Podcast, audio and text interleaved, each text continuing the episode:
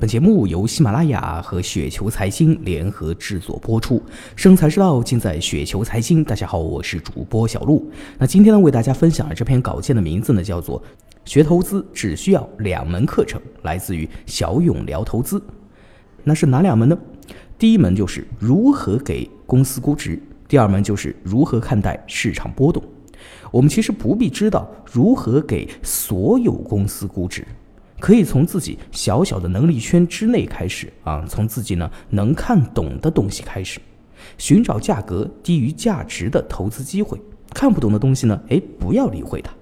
要懂会计，并知道会计的局限性；要懂竞争优势，能够判断出竞争优势是否可以持续。